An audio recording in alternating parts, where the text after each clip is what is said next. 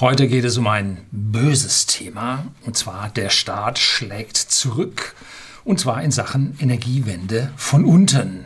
Energiewende durch den Bürger oder auch die bürgerliche Energiewende. Ja, welches Framing wollen wir da verwenden?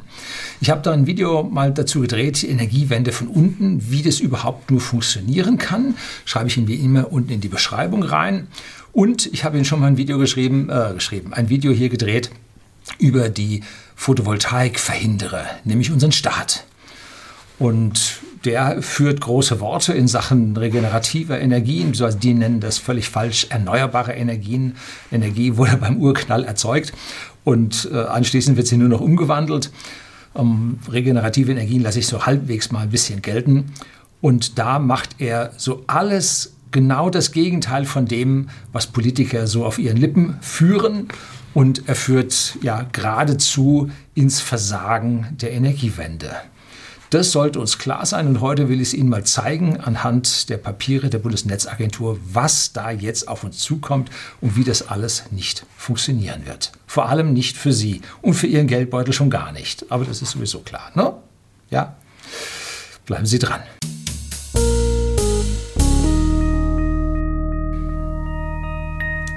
Guten Abend und herzlich willkommen im Unternehmerblog, kurz Unterblog genannt. Begleiten Sie mich auf meinem Lebensweg und lernen Sie die Geheimnisse der Gesellschaft und Wirtschaft kennen, die von Politik und Medien gerne verschwiegen werden. Und heute haben wir so ein Ding, wo die Politik ja eine Tretmine, eine verdeckte Bombe gelegt hat, dass es nur so kracht. Und zwar Politik gemeinsam mit den Energiekonzernen. Und das ist ja etwas, das war schon immer so. Um, Energiepolitik war Subventionspolitik und Politiker und Energiekonzerne haben schon immer gemeinsam im Bett gelegen. Äh, und der Bürger hatte immer das Nachsehen, ganz besonders in Deutschland, wo wir den höchsten oder den zweithöchsten Strompreis haben in der entwickelten Welt mit, einer, mit einem Katastrophenpreis ohne Ende. Und das muss der Bürger halt alles bezahlen. Das macht unsere Industrieproduktion teuer und, und, und, und, und. So, wie war denn früher unsere Photovoltaikförderung? So wie das Erneuerbare Energiengesetz, dieses Schwachfug-Wort aus der Politik. Äh, wie das, war denn das angelegt? Nun, man setzte sich Photovoltaik aufs Dach, bekam einen Zähler und alles, was die Photovoltaik erzeugt hat, wurde mit einer Einspeisevergütung bezahlt. Und alles, was man selber gebraucht hat, holte man sich aus dem Netz und bezahlte dafür äh, den Preis, den der Energieversorger haben wollte. So, das war eine ganz simple Sache. Ähm, und das Besondere war, die Einspeisungsvergütung war höher als das, was man aus dem Netz bezahlte.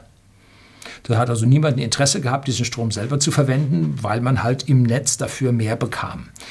Das war natürlich alles andere als ein Marktpreis. Man bekam am Anfang, glaube ich, 52 Cent für die Kilowattstunde im Jahr 2000, im zweiten Halbjahr 2000 und war natürlich ein extremer Preis. Der stieg dann, glaube ich, sogar noch bis auf 58 Cent irgendwann an. Äh, ja, und äh, Ende 2000, da waren es noch sogar, da waren es noch Pfennig oder war es eine Mark so viel. Um, dann stellte man ja zum Anfang 2001 um und dann irgendwann waren es äh, die 52 Cent in Euro.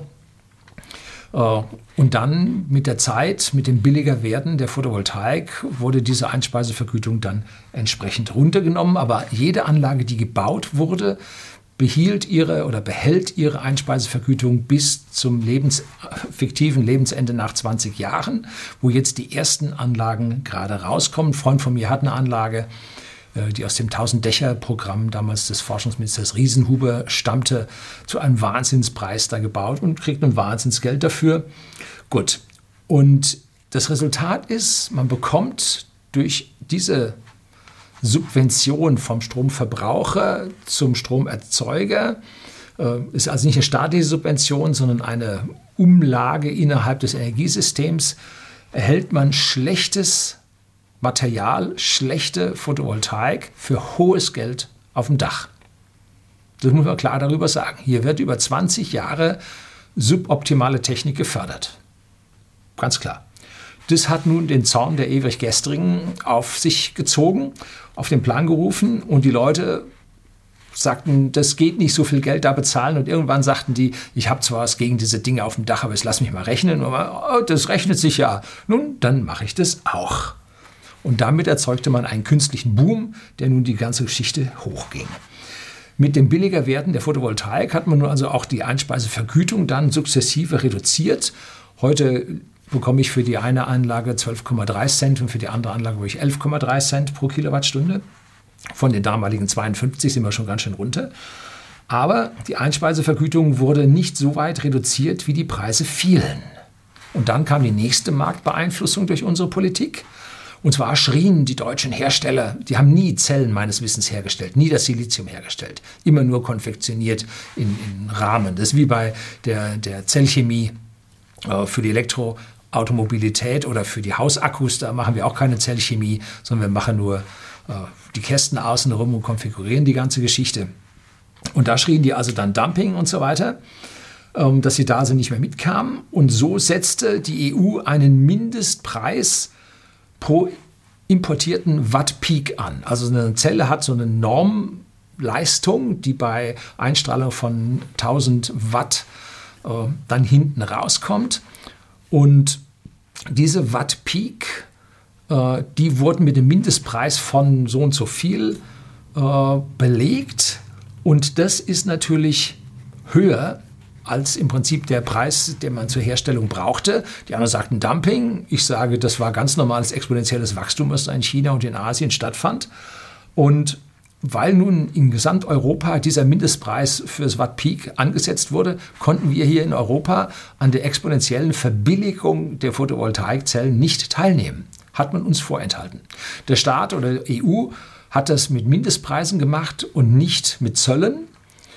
Und damit ist dann das ganze Geld umso mehr dann nach China gelaufen. Und die haben sich halt die Hände gerieben, haben gesagt, jo, ihr seid toll, ne? Äh, hier kriegen wir bei euch ordentlich Knete dafür. Dann wurden natürlich auch mit diesen zusätzlichen Mitteln, wurden natürlich auch die Forschung in China und in Asien weiter ja, befeuert, dass es dort also noch billiger werden konnte. Und andere Länder bauten also in weitaus höherem Maße Photovoltaik zu als wir. Und was kaum einer weiß, die USA hat in manchen Jahren fast dieselbe Menge an Photovoltaik zugebaut, wie wir in Summe installiert haben. Hm? Mittlerweile liegen sie, ich glaube, bei 50 Prozent jährlichem Zubau von dem, was wir installiert haben.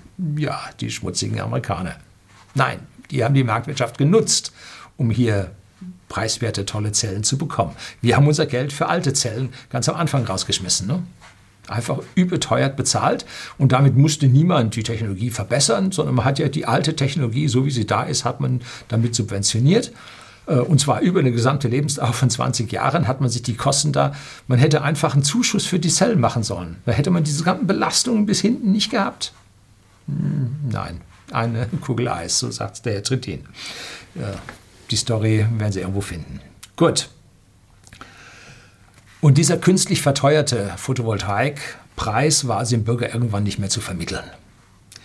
Und die Subventionsempfänger bei uns, SolarWorld und wie sie alle hießen, waren dann auch pleite und dann das zweite Mal pleite. Ähm, und warum? Weil sie nun so mit Subventionen gepampert im Weltmarkt nicht mehr mitkamen. Ne? Das ist der Nachteil von Subventionen. Subventionen machen fett und träge und verhindern jegliche Modernisierung wir müssen die subventionieren, damit da was Neues kommt und so. Wettbewerb führt zu neuen Dingen, zu besseren Dingen, zu, äh, ja, man muss sich anstrengen, damit was kommt. Wenn man da sitzt und sagt, Subventionen, alles gut, ne? macht man nichts Neues. Und sofort sanken bei uns, als wir diesen Mindestpreis wegnahmen, die PV-Module im Preis und der technische Fortschritt brachte dann auch mehr Leistung pro Fläche.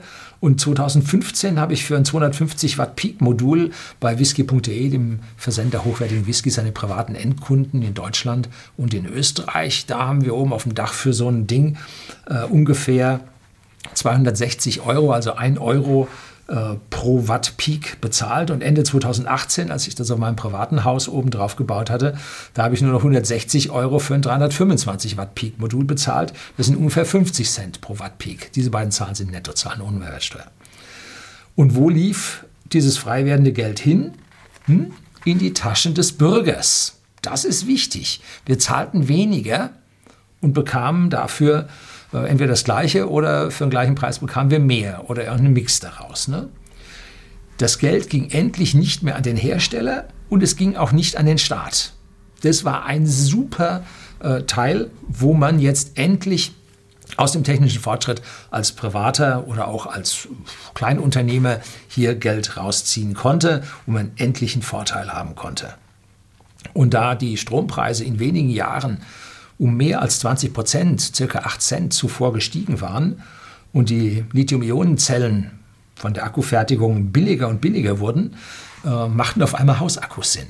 Drum kamen die auf weil mittlerweile so ein Roundtrip von einer Kilowattstunde durch einen Akku ungefähr 10 Cent kostet, wenn man so die Abschreibung von der Anlage dann verteilt auf die Lebensdauer. Und da man für den Strom 25 Cent bezahlen musste, äh, war da doch ein üppiger Teil dazwischen, äh, an dem man leben konnte. Ne? Und damit lief der erste Boom von den Hausakkus los, in dem auch äh, mein Lieferant für meine beiden Hausakkus, die ich habe, sowohl in der Firma als auch zu Hause, E3DC.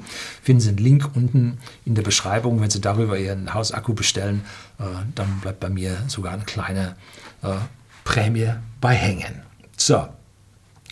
Und an dieser Stelle fing also an, die, sich die Sache mit diesen Hausakkus zu rechnen. Die Leute sprangen da drauf. Und in der Firma habe ich einen Hausakku von 13 Kilowattstunden der reicht ein bisschen in die Nacht rein, aber die Server brauchen in der Nacht so viel Energie, dass ich da also nicht durchkomme. Der Akku ist vergleichsweise klein. Und zu Hause habe ich einen 26 Kilowattstunden Akku und der Verbrauch ist niedriger. Da komme ich so ab April, ab jetzt, dem Zeitpunkt, da bin ich jetzt schon zwei, drei Wochen, äh, wo ich komplett rund um die Uhr da durchkomme, auch wenn wir hier ein Backup-Rechenzentrum laufen haben. Äh, die elektrische Wärmepumpe läuft und so. Aber das, das funktioniert. Gibt es auch mehrere Videos. Blende ich Ihnen, schreibe ich Ihnen unten auch ein paar mit rein. Das hat natürlich die Politik irgendwann geschnallt, dass hier sich ein Fenster geöffnet hat für die User, für den Bürger, dass er hier äh, Geld holt und das kann man ja dem Bürger dann abschöpfen. Das ist ja ein beliebtes Spiel von äh, der Politik und äh, dann haben sie sich rumgestritten in der Großen Koalition und der Rote Gabriel, also der ehemalige Wirtschaftsminister von der äh, SPD, hat also den Neid auf die Umverteilung nach oben geschürt. Also die, die Geld haben, sie Photovoltaik aufs Dach setzen können, äh, denen schiebt man noch Geld rein, das geht auch überhaupt nicht. Ja, aber die kleinen Häuselbesitzer, da finden wir ja auch noch SPD-Wähler drin. Also gut, macht man eine Grenze bis 10 Kilowatt Peak auf dem Dach, äh, schröpft man dich jetzt nicht extra, aber da drüber, da schröpft man dann extra. Genau da, wo die Summen anfangen zu laufen, da wurde die Neidsteuer eingeführt vom Herrn Gabriel, die bedeutete für die Photovoltaik Kilowattstunde, äh, die man erzeugt, muss man erneuerbare Energienabgabe bezahlen. Was man sonst nur für schmutzigen Strom tun muss, muss man jetzt auf Photovoltaikstrom auch. Ist das verrückt? Das ist völlig verrückt. Ne? So, also krasse Geschichte. Und äh, man fing an, dass man dann für solche Anlagen dann eine Firma gründen muss. Und äh, diese Firma äh, macht dann einen Gewinn, wenn man von außen Strom erstattet bekommt oder, oder nach außen Strom verkaufen kann, macht die Anlage dann Gewinn. Und wenn du Gewinn machst, musst du den Strom, den du selber verbrauchst, als geldwerten Vorteil mit deinem Höchststeuersatz, mit deinem Spitzensteuersatz versteuern.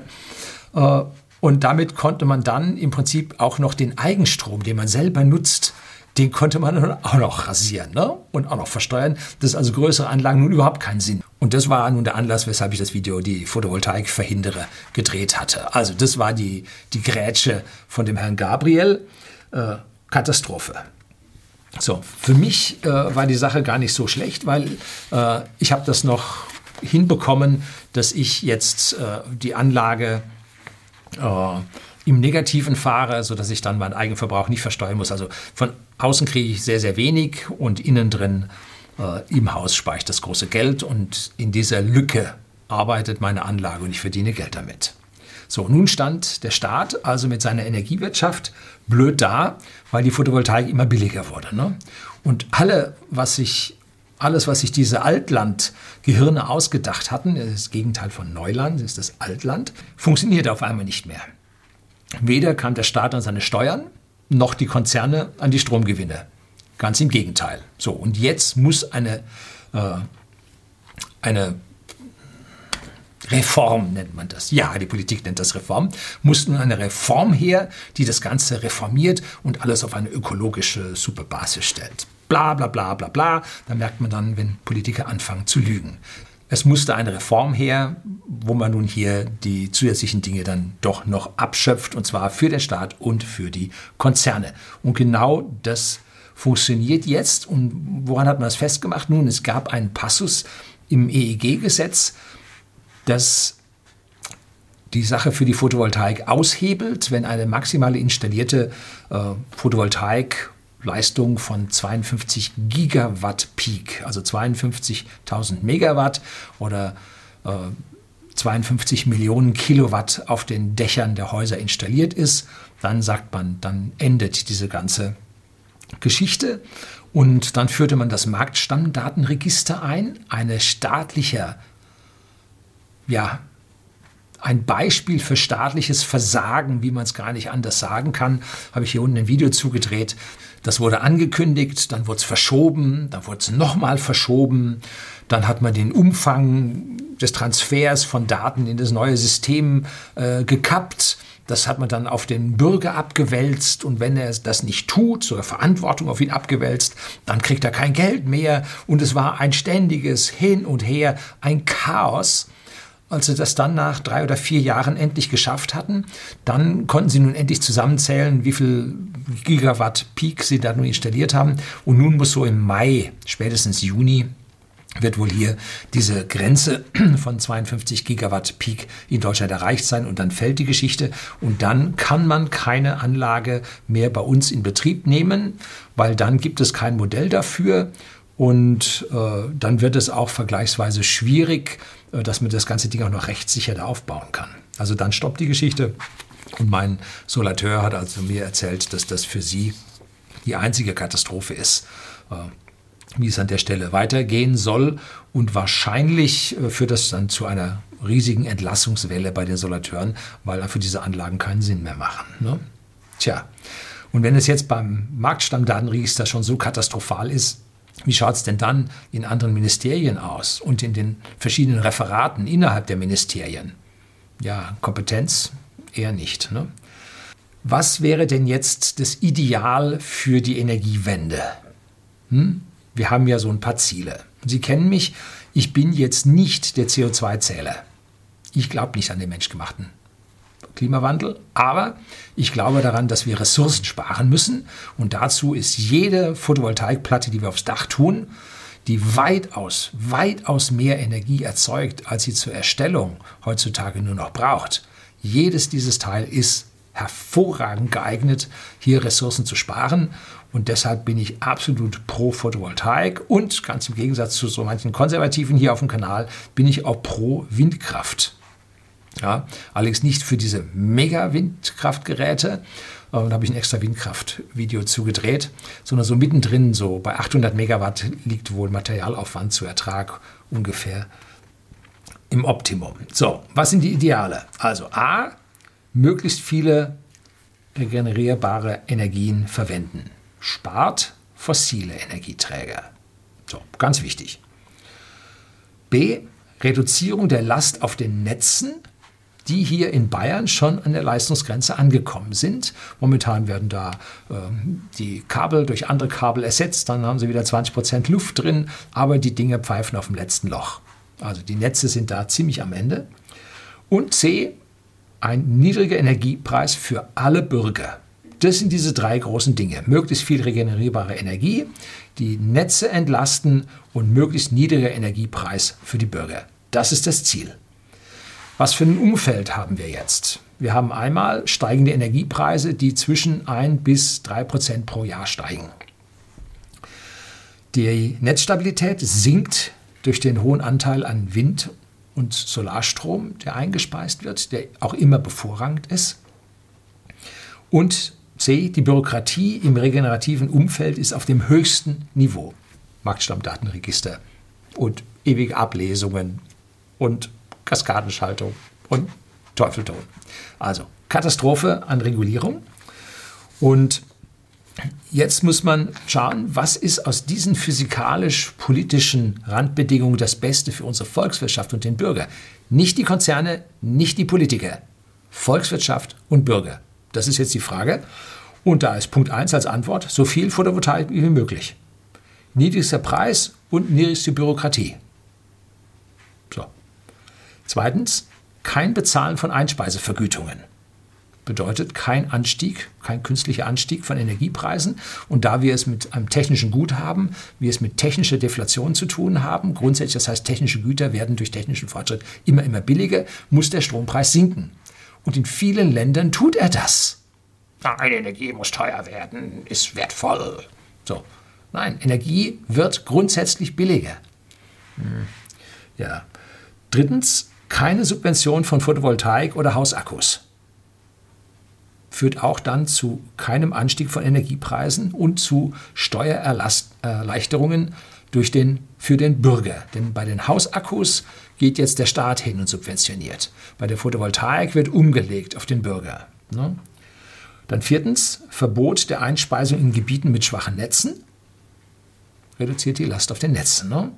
Und fünftens, keine Meldepflicht von PV-Anlagen. Minimierung der Bürokratie.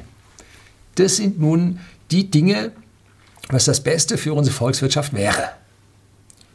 Solche Forderungen sind natürlich pures Gift für alle Regulierer, die da nichts mehr zu tun haben, äh, alle für die grünen Gestalter und Zähler und Protokollierer und genauso für die Konzerne, die an jeder Kilowattstunde gerne verdienen, die Netze zum Beispiel. Da gibt es einen garantierten Profit von 7,5 Prozent auf das, was die Netze kosten. Das ist ein Cost-Plus-Vertrag. 7,5 Prozent. Wop. So, Jetzt sind wir schon so weit, dass sich ein solches System von Photovoltaik auf dem Dach für den Bürger rechnet. Machen wir eine kurze Beispielrechnung auf. Für eine 4 Kilowatt Peak-Anlage ähm, zahlen wir ungefähr 4000 Euro. Ich sage mal jetzt ungefähr 1000 Euro. Für einen 4 Kilowattstunden Hausakku zahlen wir auch ungefähr 4000 Euro. Und dazu kommt dann noch äh, ein bisschen Kabel hier, ein bisschen Sicherung da äh, und so weiter und so fort. Sagen wir zusammen kostet das alles zusammen 10.000 Euro und die Haltbarkeit sind 20 Jahre. Das heißt, wir haben Kosten von 500 Euro pro Jahr und der Zins ist derzeit nahe Null. Das geht schon auf. Ertrag pro Jahr sind ungefähr im Schnitt in Deutschland 900 Kilowattstunden pro Kilowatt Peak auf dem Dach. Das heißt, 4 Kilowatt Peak haben wir auf dem Dach. Wir kriegen 3200 Kilowattstunden Ertrag vom Dach runter. Das macht einen Grenzpreis, wenn wir alle diese 3200 Kilowattstunden verbrauchen können, von 15,6 Cent pro Kilowattstunde. Wenn wir nur die PV nehmen und nicht den Hausakku dazu, dann kommen wir ungefähr auf 7,5 Cent pro Kilowattstunde. Da sieht man, also Photovoltaik macht die Hälfte, Roundtrip durch den Akku macht nochmal die Hälfte. So, jetzt gehen wir von einem fiktiven Hausverbrauch aus von 4000 Kilowattstunden. Das ist der Schnitt, den wir von, in unserem Staat haben und sagen, wir schaffen mit dieser Batterie 60 Prozent äh, Eigenverbrauch. Auch da habe ich äh, Beispiele von meinem Akku, dass ich das tatsächlich erreiche. Das macht dann 1920 Kilowattstunden von diesen äh, 3200 Kilowattstunden, die wir tatsächlich eigenverbrauchen können. Dafür zahlen wir halt die 500 Euro und das macht dann 26 Cent pro Kilowattstunde. Das ist jetzt ein Wert, der günstiger ist als das, was draußen ist. So. Dann müssen wir uns um die 40 Prozent kümmern, die über sind, die wir nicht brauchen können. Die können wir zum Beispiel verschenken. Wir könnten auch ein Marktmodell hernehmen, dass wir sagen, was zahlst du mir denn? Wird schon einen geben, der mir einen Cent gibt oder zwei. Ne? Ähm, derzeit kostet der Strom rund 30 Cent pro Kilowattstunde. Und wenn wir 40 Prozent unseres Stroms extern beziehen müssen, müssen wir 1600 Kilowattstunden beziehen, macht 480 Euro, äh, die wir da dann haben. Über 20 Jahre macht das nun bei 4000 Kilowattstunden 80.000 Kilowattstunden oder 80 Megawattstunden. Und davon schaffen wir vielleicht 32 Megawattstunden extern. Äh, macht 10.000 Euro für die Anlage plus 9.600 Euro für den externen Strom, äh, macht 24,5 Cent pro Kilowattstunde. So, das heißt, wenn wir extern 4000 Kilowattstunden mit 30 Cent holen würden, würden wir 1200 Euro pro Jahr bezahlen. Vergleichen wir die 980 zu den 1200, dann spart man immerhin 220 Euro. Ohne eine etwaige Vergütung für den Überschuss, aber auf der anderen Seite ohne etwaige Zahlung für eine Reparatur von irgendwas. Ne? Gut. Noch höher wird die Entlastung für alle Bürger, wenn der Strompreis sinkt, weil ja immer weniger EEG-Umlage bezahlt werden müsste. Ne? Keine Einspeisung, keine Vergütung, die Preise können sinken. Das System könnte um 6,756 Cent pro Kilowattstunde billiger werden. Das wäre eine tolle Sache.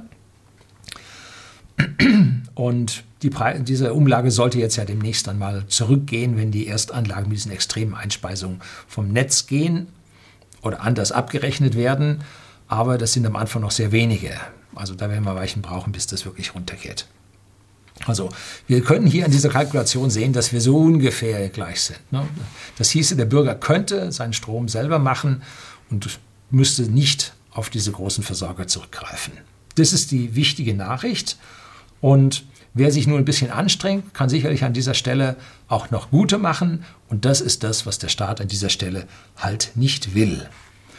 Weil nämlich die geliebten Energieversorger, die dann hin und wieder mal ein Politikerpöstchen auch abwerfen, weil die an dieser Stelle dann ja weniger liefern könnten. Darum geht's. Ne? Sie könnten weniger liefern und hätten damit weniger. Gut, der Stromverbrauch steigt durch die ganzen Wärmepumpen, durch Elektroautos und so weiter. Also da kriegen sie sowieso mehr Geschäft. Ne? Aber um dieses Zusatzgeschäft, was ihnen jetzt hier dann verloren ginge, um die lobbyieren sie hier an dieser Stelle. Und nun gibt es von der Bundesnetzagentur ein Papier, das ich Ihnen jetzt vorstellen möchte. Und anschließend nach diesem Papier gibt es dann noch Vorschläge von mir, was man dort ändern könnte, beziehungsweise nicht ändern, weil ob man da Einfluss hat, ich glaube es nicht, sondern wie man selber reagieren kann, um die Geschichte dann an der Stelle besser zu machen. Dieses Papier von der Bundesnetzagentur, Link finden Sie auch in der Beschreibung. Äh, das tut so, als ob sie das Beste vom Besten für den Bürger wollten, aber am Ende ist es nichts anderes als die große Abzocke für den Bürger. Das sind jetzt also hier Folien von der Bundesnetzagentur, die ich hier äh, original zeige. Und da fällt immer der Wort Prosumer. Das heißt, es ist ein Producer und ein Consumer in einer Person. Und der Prosumer kann jetzt drei verschiedene Arten des Vergütungsmodells äh, in Anspruch nehmen. Das erste ist jetzt hier eine Marktoption, eine Viertelstundenvermarktung mit Überschusseinspeisung. Das ist etwas, was man von Handwerkern oder Industriebetrieben kennt. Da guckt man im Viertelstundenraster, wie läuft da der Verbrauch und dann gibt es äh, einen Grundpreis für die Spitzenlast und dann wird hin und her gerechnet und so, führt am Ende zu relativ hohen sogenannten Bereitstellungspreisen. Ähm, das ist eine wilde Abrechnung, und hier gäbe es dann äh, tatsächlich Möglichkeiten, Eigenverbrauch zu haben. Ähm, und jetzt schauen wir uns dieses Modell 1 mal an. Man erzeugt den Strom und verbraucht selber etwas davon und bekommt dann für den Strom, den man am Ende noch einspeist, kriegt man dann im Prinzip diese 10 Cent und die äh, Vermarktung erfolgt nach ja, Marktpreisen. Das heißt, dort werden Sie an etlichen Stellen nur sehr, sehr wenig für Ihren Strom bekommen. Dass dieses Modell am Ende für den kleinen Privatverbraucher nicht in Frage kommt. Auch sind diese äh, Messungen mit hohen Fixkosten verbunden, die sich in einem kleinen Haushalt nicht rentieren. Also dieses Modell 1, äh, das anzuführen, ist an dieser Stelle also nicht zielführend. Das Modell 2 ist das uralt Modell, man geht hin äh, und man nimmt die Volleinspeisung durch den Markt und man bezieht zu vollen Preisen von außen. Da ist mit Eigenstrom überhaupt nichts angedacht. Das ist das uralte Modell. Äh, man speist ein äh, mit einem ja, anteiligen Marktwert. Auch hier wird es minimale Zahlungen geben. Äh, auch dieses Modell ist für, den, ja, für denjenigen, der durch den Eigenverbrauch was äh, erzielen möchte, äh, nicht möglich, weil er allen Photovoltaikstrom zu diesen niedrigen Preisen in den Markt abgeben muss und dafür voll kaufen muss. Ähm, da ist auf dem Kanal von E3DC, äh, haben sie einen Professor interviewt, ähm, schreibe ich Ihnen unten auch den Link rein, der machte so ein schönes Erdbeerbeispiel. Das ist so, Ihre Photovoltaikanlage ist Ihr Erdbeerfeld und Sie ernten die Erdbeeren, müssen die alle auf den Markt tragen, kriegen dafür einen billigen Einkaufspreis.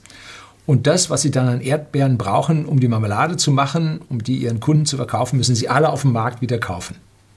So, anstatt die selber verwenden zu können. Ne? Also hier ist einfach die Abschöpfung des zwischenliegenden Gewinns komplett durch den Energieversorger. Also ein unmögliches Modell, ähm, was allein hier hinzuschreiben äh, völlig irre ist. Ne? Also wer da nicht begreift, dass das ja, das ist für die Leute gedacht, die also noch nie äh, an den Eigenverbrauch hier gedacht haben. So, das letzte Modell, das dritte, die Lieferantenoption. Volleinspeisung mit Abwicklung aus einer Hand. Immer wenn Sie hören mit aus einer Hand, dann heißt es, da hält halt mehrere Hände die Hand offen, äh, weil kümmern sich nicht darum, wir kümmern uns um die Details, alles aus einer Hand, alles gut. Ähm, das klingt jetzt hervorragend, nämlich mit einer symmetrischen Bepreisung von Überschüssen und Netzbezug. Das gab es ganz früher schon, ein sogenanntes Net-Metering. Das hieß, wenn man eine Kilowattstunde rausliefert, ist die genauso viel wert wie das, was man reinzieht. Das klingt doch gut. Für den gelieferten Strom kriegt man 30 Cent und für den bezogenen Strom zahlt man 30 Cent. Das wäre eine super Lieferung und was man intern dann speichert, äh, wäre an dieser Stelle egal. Gut, man würde es nicht speichern, weil das überlässt man ja dem Netzbetreiber. Aber da ist ein Pferdefuß dran. Ähm, man muss nämlich einen Grundpreis bezahlen äh, für das, für die Erlaubnis, hier zum Netzpreis einspeisen zu können. Und zwar geht es so, dass man für jede Kilowatt Peak Photovoltaik auf dem Dach einen monatlichen Preis bezahlen muss. Und zwar von 14,60 Euro.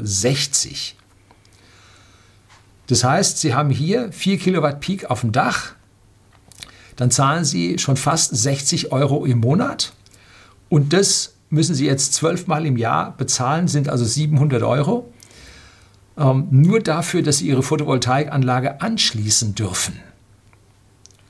Und das macht ihn natürlich komplett die Sache kaputt. Wenn man hier mit der durchschnittlichen äh, Kilowattstundenanzahl von 900 pro Jahr pro Kilowatt Peak gemittelt über Deutschland rechnet, äh, dann sind das 19, so viel Cent, die man hier vorab abführen muss, dass man überhaupt die Anlage ans Netz anschließen darf.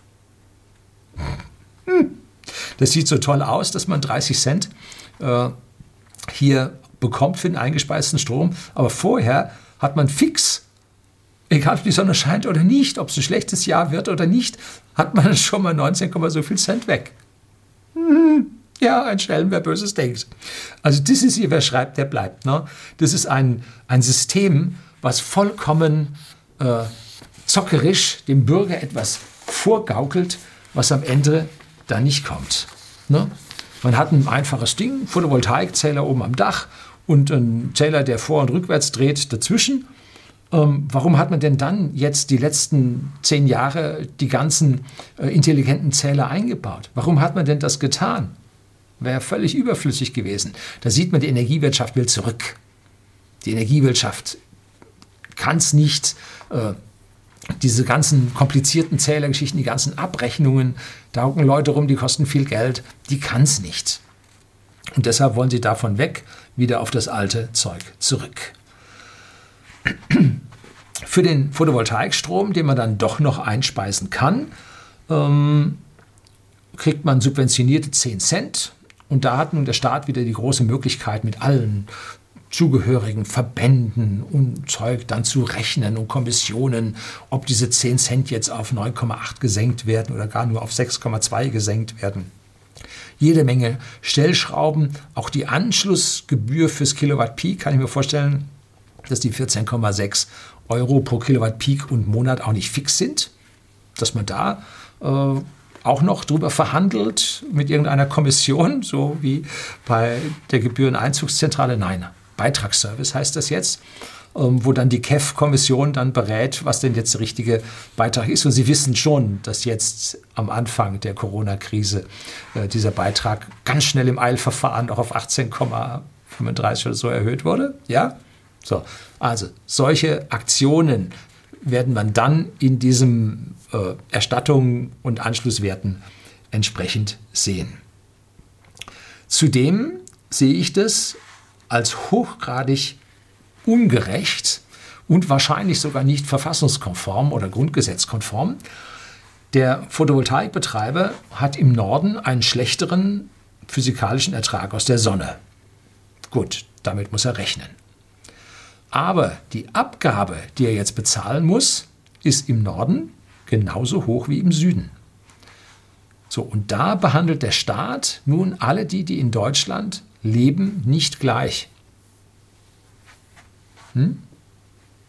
Weil der im Norden hat überhaupt keine Chance, den Strom rauszukriegen. Er muss trotzdem fürs Kilowatt Peak bezahlen. Diese Anschlussgebühr kann man ja sagen, der Staat muss oder die Energiewirtschaft muss einen Puffer vorhalten, wo dieser Zappelstrom gebändigt wird und so.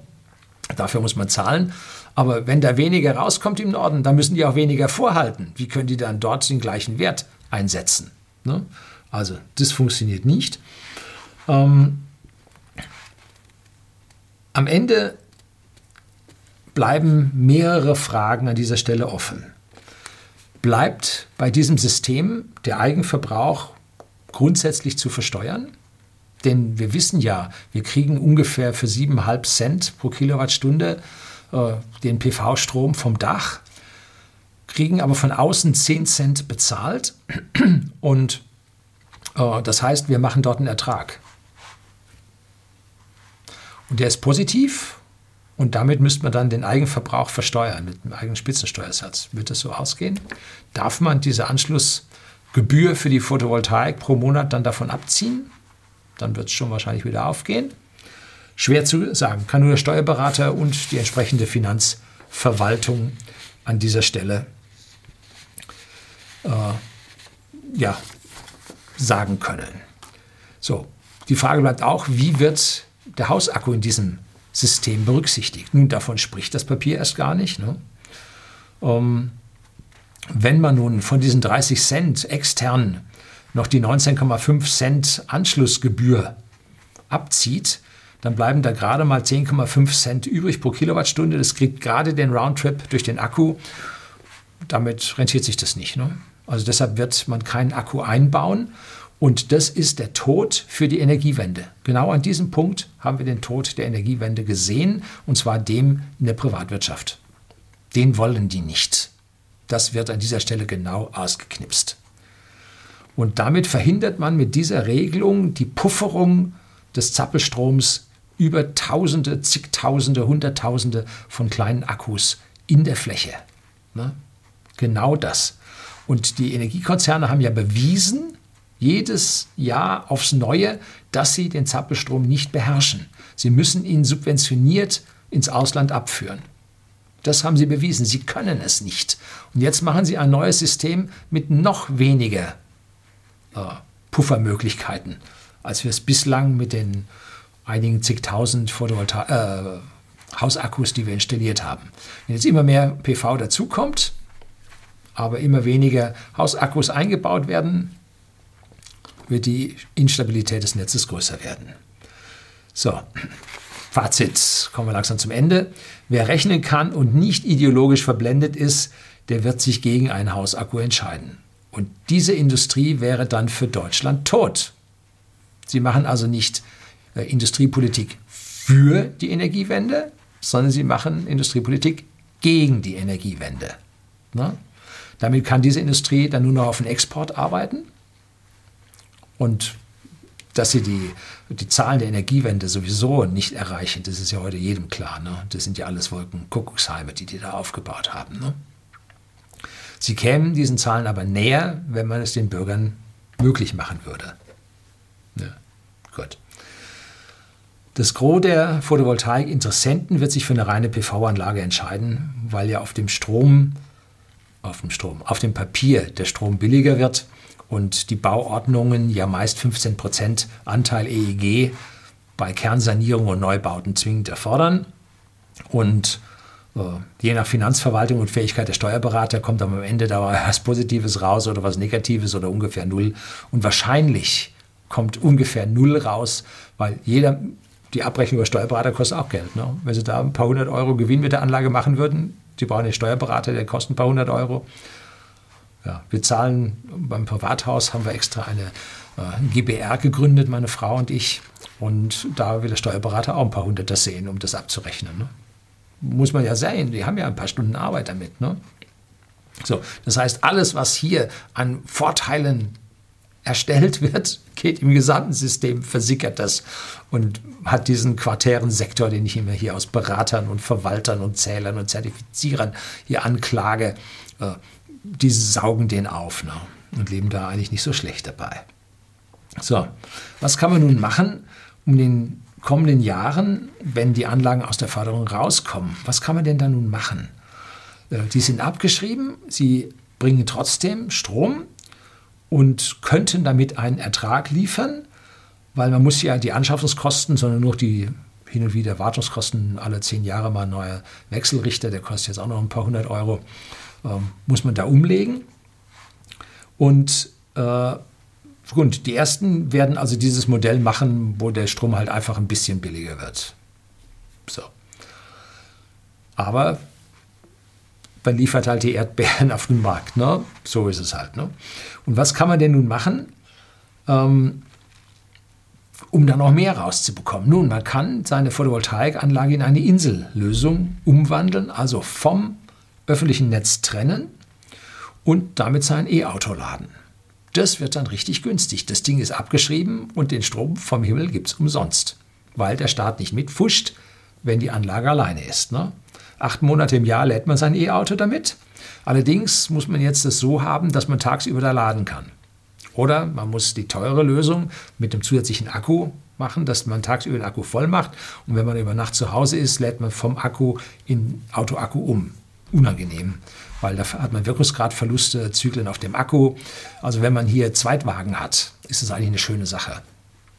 Dann hat man einen Verbrenner und einen Elektrowagen und dann lässt man den Elektrowagen aufladen, dann fährt man mit dem, oder man hat zwei E-Autos, der eine lädt, der andere fährt. Irgendwelche solche Lösungen muss man machen, dass man da ohne Batterie dann sein E-Auto vollbringt. Und die meisten sind ja dann schon Rentner, äh, die können einen Tag überladen. Ne? So, was ist jetzt, wenn das Auto voll ist und trotzdem noch Strom da ist? Nun, dann lässt man den verfallen weil es muss sich halt auch mit dem, was man da mit dem Auto verfährt und reinschafft, muss halt auch reichen. Ne? Wird auch reichen. Oder man heizt mit dem Heizstab das warme Wasser in seinem äh, Bauchwasserkessel auf. Und da fallen mir noch so ein paar andere Inselverbraucher äh, ein, was man da so machen könnte. Äh, man muss halt nur ein Drittel des Stroms unterbringen und man ist pari mit den staatlichen Modellen. Ne? Wenn man so mehr als ein Drittel schafft, ist alles gut. Das sollte klappen. So, die dritte Lösung bietet sich also nur mit den Systemen von E3DC an. Die sind ja perfekte Inselsysteme, weil die die Ursprünge wohl auf Mallorca haben. Da hat man sich wohl das erste Mal so ein Ding überlegt.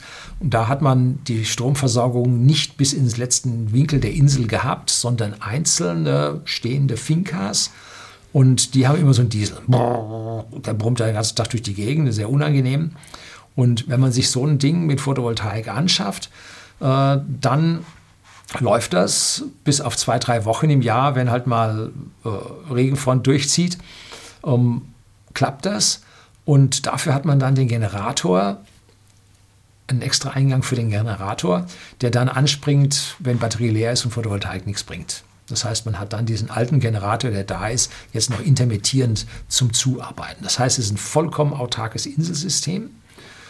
Und da haben sie dann eine Photovoltaik, äh, eine Wallbox fürs Elektroauto dran. Und damit sind sie dann energieautark und müssen nur hin und wieder mal ein bisschen Diesel für ihren Generator dann dazu anschaffen. Und für Ihr Haus bietet sich dann da an dieser Stelle ein Stirling-Motor an. Der ist deutlich wartungsärmer als diese Dieselmotoren oder Benzinmotore. Und äh, da muss man dann einen haben, müssen Sie auf Hausleistung ungefähr äh, abstimmen. Und die bringen ja auch dann noch eine ordentliche, eine ordentliche, leider eine heftige Abwärme. Und mit der Abwärme können Sie dann Ihre Heizung noch heizen. Äh, und dann können Sie sich komplett vom Netz mit so einem System trennen und Tschüss Staat und Energiekonzern. Sie überhaupt keine äh, Überlegungen mehr machen über die ganze äh, Regulierungsgeschichte und so weiter, sondern Sie haben da Ihren Sterling-Motor läuft. Allerdings müssen Sie sich eine Backup-Lösung überlegen, dass Sie vielleicht noch einen kleinen Benzinmotor nebendran haben, wenn der Sterling-Motor in, in die Wartung geht äh, dass dann ihr Haus nicht total tot liegt. Ne? Oder es gibt andere Leute, äh, die haben einen Umschalter. Das heißt, wenn der Sterling-Motor dann kaputt ist, schalten die um, gehen wieder aufs Netz. Aber im Netz haben sie auch einen Grundpreis, den müssen sie dann da auch noch einrechnen. Muss man gucken, wie das mit dem Grundpreis klappt. Auf jeden Fall brauchen sie eine mechanische Volltrennung ähm, ihrer Photovoltaik- und Hausakkuanlage vom Netz. Sonst unterliegen sie dann wieder dieser ganzen Regulierung. So, was hat der Staat also dann jetzt erreicht? So viel Photovoltaik wie möglich niedrigster Preis und niedrigste Bürokratie, spart fossile Energie, fail. Komplett daneben. Wird nicht passieren. Zweitens, kein Bezahlen von Einspeisevergütung, kein Einstieg von Energiepreisen, fail. Preise werden weiterhin steigen. Das mögen die Energiekonzerne, weil sie prozentual von den Preisen normalerweise verdienen. Preisende, wachsende Preise sind für die Konzerne immer gut. Keine Subvention von Photovoltaik und Hausakkus würde zu keinem Anstieg der Energiepreise führen, würde zur Steuerentlastung führen. Fail. Man bezahlt für eingespeisten Strom. Steuern steigen zum Teil auch. Ja. Viertens, Verbot der Einspeisung in Gebieten mit schwachen Netzen, Reduzieren von Lasten auf den Netzen. Auch das schafft man nicht. Fail. Jeder darf PV bauen, auch wenn das Netz es nicht mehr hergibt in diesem niederen Bereich. Wenn Sie größer haben, kann man Ihnen das verwehren. Das ist also im Niederspannungsbereich, im Mittelspannungsbereich, da gibt es solche Verbote heute schon. Fünftens, keine Meldepflicht von Photovoltaikanlagen, Minimierung der Bürokratie. Ja, wo hätte es denn das in Deutschland schon mal gegeben? Voller Fail. Die Bundesnetzagentur behält natürlich an dieser Stelle ihren Job für all die Leute, die da verwalten wollen. So, am Ende sehen Sie, dieser, ich glaube, Vorschlag, der von, der muss dann durch, durch Länderkammern und Bund durchgehen, äh, der ist da irgendwo mittendrin. Und die Wahrscheinlichkeit, dass die Lobbyisten sich an dieser Stelle durchsetzen, ist vergleichsweise hoch. Also hier ist Gefahr im Verzug für die bürgerliche Energiewende und für unser aller Geldbeutel. Ja, und auch für den Geldbeutel der Leute, die keine Photovoltaik auf dem Dach haben, weil sie die Umlage bezahlen müssen, weil die Verwaltung nach wie vor hoch bleibt. Es geht also nicht jetzt zu sagen, oh, der Reiche da, der mit seiner Photovoltaik, der kriegt den Hals ja nicht voll genug. Nee, das bisschen, was gemacht wird, wird trotzdem ihre Strompreise weiter erhöhen. Die Verwaltung wird trotzdem ihre Steuern kosten. Bundesnetzagentur zahlen sie mit ihren Steuern. So, also an dieser Stelle wird es auch für den, der Photovoltaik nicht nimmt, wird es schlechter. Selbst mit dieser Regelung. also nicht Win-Win, sondern Lose-Lose. Bei beiden Systemen geht es für sie daneben. Ne? Gewinnen tun nur die Energieversorger und der Staat. Ja, wie so immer. Ne? Energiepolitik war schon immer Subventionspolitik. So, das soll es gewesen sein. Herzlichen Dank fürs Zuschauen.